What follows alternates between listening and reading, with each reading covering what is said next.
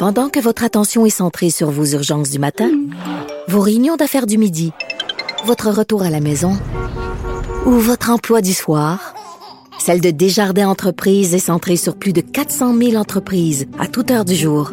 Grâce à notre connaissance des secteurs d'activité et à notre accompagnement spécialisé, nous aidons les entrepreneurs à relever chaque défi pour qu'ils puissent rester centrés sur ce qui compte, le développement de leur entreprise.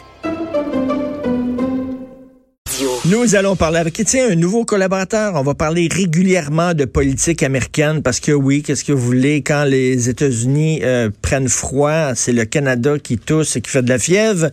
Avec Luc La Liberté que vous connaissez bien. Bonjour euh, Luc. Oui, bonjour Richard. Bonjour. Là, là, euh, Hugo m'a donné une liste de, de, tes sujets. On peut se dire tu? oui, assurément. Une liste de, de, de, tes sujets et le premier en haut de la liste, Trump sera battu en 2020. Fait que là, je dis, oh mon Dieu, là, il fait un Raphaël Jacob de lui, là, avec la liberté. je n'irai pas jusqu'à m'engager à démissionner, à me retirer des médias si jamais je devais perdre. Mais effectivement, mon, mon premier point, c'était, euh, et ce que je veux passer comme, comme message, ou ce que, ce que je veux présenter comme analyse, c'est que euh, normalement, l'élection 2020, les démocrates, c'est eux qui vont décider s'ils la gagnent ou s'ils la perdent. Et on oublie à quel point, pour que Donald Trump l'emporte en 2016, il a fallu une tempête parfaite. Et contrairement à Raphaël, je m'étais gardé une petite gêne à l'époque en disant, écoutez, il y a un 2 ou 3 de, de, de, statistiques qui pointent vers une victoire de Donald Trump, mais il faudrait regrouper tous les indicateurs qui lui sont favorables. Et c'est exactement ce qui s'est produit en 2016. Comme Raphaël, j'étais convaincu d'assister de, à l'investiture de la première femme à la tête des États-Unis. Mmh. Mais finalement, il est parvenu à s'imposer euh, au Wisconsin, au Michigan, en Pennsylvanie. Et quand on regarde la carte électorale pour 2020, quand on décortique tout ça, euh, ben, euh, le message aux auditeurs, c'est ne vous intéressez même pas aux 50 États américains. sur la carte, regardez ce qui va se passer autour des Grands Lacs, regardez ce qui va se passer en Pennsylvanie en Floride. Le reste c'est à toute fin pratique décidé d'avance. Les surprises auxquelles on pourrait assister sont des surprises qui favorisent essentiellement ailleurs des démocrates. On parle par exemple du Texas qui au plan démographique évolue et lentement mais sûrement les démocrates y font leur nid. Le Texas, le Texas, my, God, moi s'il y, a un État que j'associerais aux républicains, c'est bien le Texas.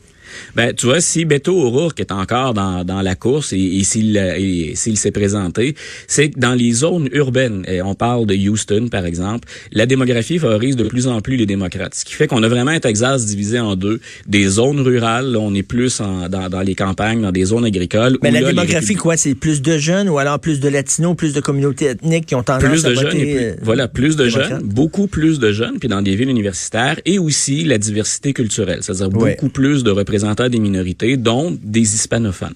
Alors, quand on observe la carte actuellement, moi, je dis déjà, le soir de l'élection, regardez ce qui se passe là, dans trois États. Pennsylvanie, Wisconsin, Michigan. M. Trump l'a emporté par quelques poignées de votes, par quelques dizaines de milliers de votes. Ces États-là ont voté à moins de 1% en faveur de Donald Trump tellement qu'à l'époque, Hillary Clinton, qui pour moi était pas la meilleure candidate démocrate, a négligé de faire campagne dans ces régions-là. Et on a appris de l'erreur de 2016. Déjà sur le terrain, les démocrates sont à pied d'œuvre. Ils attendent bien sûr qu'il va être leur champion ou leur championne, mais ils sont déterminés à ne pas répéter la même erreur et à faire sortir le vote. Mais là, tu, mais, là tu penses que les démocrates vont vraiment gagner? Moi, je pense que les démocrates vont gagner. Ils sont en avance. Et là où ça va faire la différence, non seulement la polarisation est telle qu'il y a des États qui vont être démocrates assurément, d'autres qui vont être républicains, mais les États que M. Trump a emportés, il l'a emporté essentiellement, là, il y a plusieurs facteurs, mais pour deux raisons. Un, il y a des indépendants qui n'aimant pas euh, Hillary Clinton, puis qui se disant, grosso modo, il y a autant de squelettes dans le placard des Clinton qu'il y en a dans celui de M. Trump. Pourquoi pas essayer M. Trump? Quand on sonde ces indépendants, euh, actuellement, il penche en faveur du candidat démocrate, et peu importe lequel.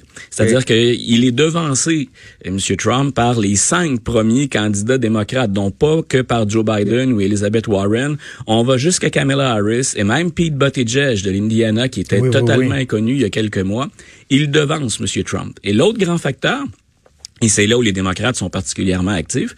L'autre grand facteur, c'est euh, ben, des progressistes, ceux qui s'étaient rangés derrière Bernie à la dernière élection et qui sont euh, un peu frustrés, euh, demeurés à la maison le jour du vote. Je ne pense pas que ces gens-là vont répéter l'erreur la deuxième fois. Et ce que les statistiques ou les sondages nous montrent, c'est d'ailleurs que Bernie Sanders perd des plumes et que ces gens-là qui étaient plus progressistes se rangent désormais dans le camp de Madame Warren. Il y a une tendance assez lourde chez les démocrates. Madame Warren a dépasser Bernie sur sa gauche. Mais là, il y a une affaire. Là. Donald Trump, il parlait à ce que j'appelle, moi, les, les, ceux que j'appelle les perdants de la mondialisation. Là. Tu sais, ceux qui ont vu là, ceux qui ont vu leur entreprise, leur, leur, leur usine sacré le camp se délocaliser pour aller en Chine, en Inde. Bon, des gens qui ont pas, tu sais, qui sont pas dans les start-up, qui sont pas dans, dans les nouvelles technologies, eux autres ont été les grands perdants et les démocrates ne leur parlaient pas. Moi, ce que je dis, c'est que les démocrates, s'ils veulent gagner, il va falloir qu'ils reconnectent avec le peuple, le vrai peuple, pas parler euh, seulement euh, à des groupes de pression, aux minorités ethniques, aux minorités sexuelles, aux minorités bon culturelles et religieuses, mais qui commencent à qui parce qu'ils ont, ils ont perdu le contact avec le, l'américain moyen là, qui se promène là, dans son 4x4 puis qu'il y a une casquette sur la tête. Ces gens-là votent Trump. Ta, ta, lecture, elle est particulièrement bonne et ça explique même un phénomène qui semblait paradoxal au départ, mais quand on s'y attarde, quand on s'intéresse à ce problème-là, il était tout à fait normal de se comporter ainsi. Pendant la dernière élection, pendant la course chez les démocrates, il y a des, euh, des indépendants qui disaient, je vais voter soit pour Trump, soit pour Bernie Sanders. On peut s'entendre pour dire qu'au plan politique, puis ce sont on de les placer là, sur une échelle politique, ils sont dans des positions diamétralement opposées. Mais leur message s'adresse effectivement à tous ceux qui n'ont pas profité de ce qu'on appelle parfois pompeusement le rêve américain ou l'American mm. Dream. Donc, vous êtes les exclus, vous n'êtes pas dans les nouveaux secteurs ou dans ce qui est tendance actuellement. Euh, on n'a rien à vous offrir. Et c'est une des leçons, je pense, que les démocrates ont enregistrées. Maintenant, ce qui reste à choisir pour les démocrates pour rassembler ces gens-là, c'est est-ce qu'on va rassembler ces gens-là en allant vers quelqu'un comme Joe Biden, qui grosso modo va vous dire, moi, j'ai passé ma carrière à défendre euh, les Américains de la classe moyenne ou les Américains démunis. Donc, jouer ça, entre guillemets, safe ou de façon plus sécuritaire. Je n'ébranlerai pas tout le système, mais je vais parler pour ces gens-là. Ou encore, allez-vous pencher, moi, je pense qu'on s'en va tranquillement vers ça. Est-ce qu'on va pencher pour Madame Warren? Ben, moi, qu'il n'y a, aucun de ces deux-là qui est bien excitant. Je regarde, euh, ben, vraiment, j'ai de la misère à voir un de ces deux-là, président des États-Unis. Euh, Trump, euh, il est flamboyant, avec, il est erratique totalement, mais je sais pas, Joe Biden, c'est un, un, vieux mononcle. Ces temps-ci, les, les, les, les, les vieux hommes blancs, grisonnants, n'ont pas la cote. Puis Madame Elizabeth Warren, je sais pas, elle manque, elle manque de oomph un peu, non? Ben voilà, moi, c'est ce que j'ai hâte de voir. Moi, je voyais, pour être honnête, Richard, si j'étais un stratège démocrate, moi, celle que je préparais, c'était Kamala Harris. Donc, on va chercher une autre génération de politiciens. On va chercher quelqu'un qui a certaines mesures un peu plus avant-gardistes ou progressistes, mais c'est quelqu'un qui pouvait bien passer en même temps dans ce qu'on appelle les États pivots ou les swing states. Maintenant, les démocrates semblent aller dans une autre direction. Madame Harris, là, elle descend dans les sondages. Elle est cinquième ou sixième actuellement, euh, selon les, les, dernières lectures de sondages. Et, et Madame Warren, mine de rien, euh, j'étais comme toi dans le camp de ceux qui disaient elle manque de, de ouf, de oomph ou de zinc. Donc c'était pas la candidate la plus la plus spectaculaire, la plus enthousiasmante. Elle vient tout juste d'organiser un rassemblement dans lequel on a euh, l'équivalent finalement des foules que déplace euh, Donald Trump. Donc on, on est en train d'essayer de lui donner cette personnalité ou ce côté excitant et ce qui permet en même temps de rassurer certains Américains, c'est qu'elle est beaucoup moins radicale dans ses intentions que Bernie Sanders. Euh, Monsieur Sanders lui dit je veux euh, rien de moins qu'une révolution. Alors, ah ben lui, euh, c'est un vrai socialiste, là. Ben voilà. Et Mme Warren, on lui a collé cette étiquette-là, puis elle-même a dit oui, j'ai des mesures, puis des mesures qu'on trouve ailleurs dans le monde occidental qui sont un brin plus euh, plus socialiste. Mais en même temps, elle parle, puis parfois, ben, les mots ont, une grande importance. Elle dit moi, je parle plus d'une évolution. On, on va pas rejeter ou jeter le système par-dessus bas, mais il y a des améliorations importantes. Oprah, veux-tu se lancer? non, non, mais moi, je, au, pro Winfrey, le science lancé pour les démocrates, ce serait incroyable. Voilà, il y a, ben, et il y a deux facettes à hein, une candidature d'Oprah Winfrey. On a même pensé à Dwayne The Rock Johnson à un moment donné. euh, on va chercher, on va chercher des gens qui ont un certain charisme, des gens que les Américains aiment bien, des figures connues. Le côté un peu triste de tout ça, c'est où s'en va-t-on au plan politique s'il faut être euh, un personnage de télé-réalité comme Donald ben Trump, oui. ou encore un show de confidence comme celui d'Oprah Winfrey? Puis est-ce qu'il y a que les milliardaires qui ont accès à la présidence? Mais en même temps, le bon côté, c'est que pour Oprah Winfrey, c'est une figure connue. Elle Mais a tu sais, déjà la notoriété. non, mais elle a fait lire les Américains, là, vraiment. Ah, c'est- vraiment? c'est- vraiment pas rien, là. Ah oui, Moi, je la trouve prends pas du, et je prends pas du tout de haut, je- mais je parle d'expérience politique. Oui, oui. Elle, elle a de grands mérites, Oprah Winfrey. C'est pas pour rien qu'on l'aime aux États-Unis. Euh, c'est d'ailleurs ce que tu disais pour M. Trump. Visiblement, elle sait parler aux Américains et elle sait les rejoindre. C'est une grande qualité au plan politique. Puis la notoriété, ben ça s'achète pas. Euh, Elle l'a. Il y a des gens actuellement dans la cour chez les démocrates qui peinent à placer leur nom dans les conversations.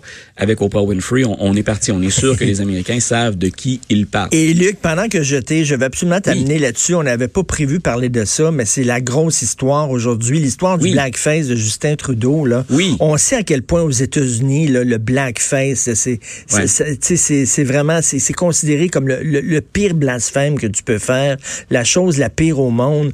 Là, on est rendu à trois incidents de blackface avec euh, Justin Trudeau parce que Global News vient de sortir une vidéo. Ça, ça va entacher sa réputation énormément aux États-Unis.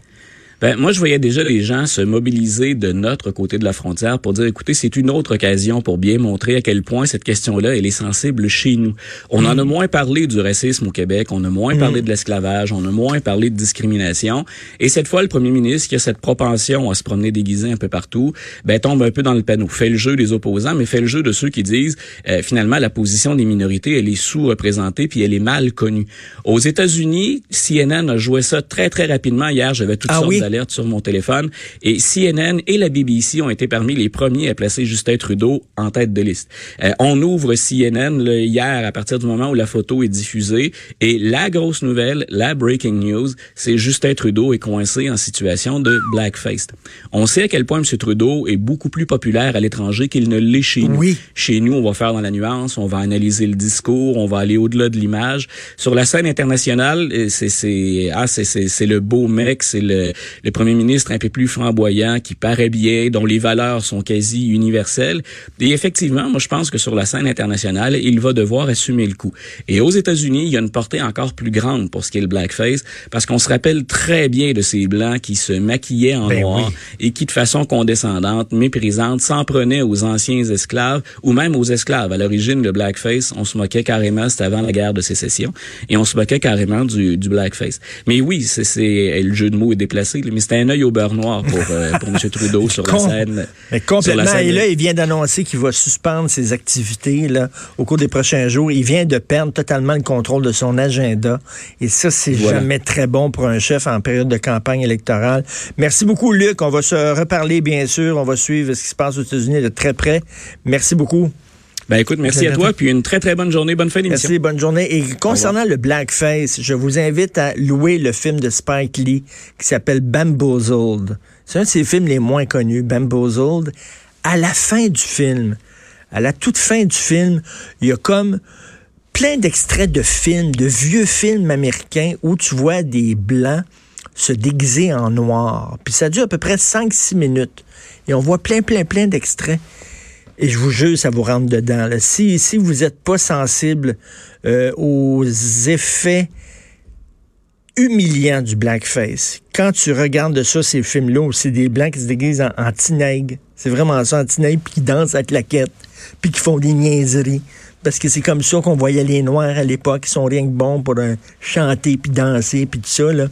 Tu regardes ça, puis ça rentre dedans en tabarnouche. Après ça, il n'y a personne qui peut défendre le blackface après avoir vu ça. La fin de Bamboozled de Spike Lee. On s'en va là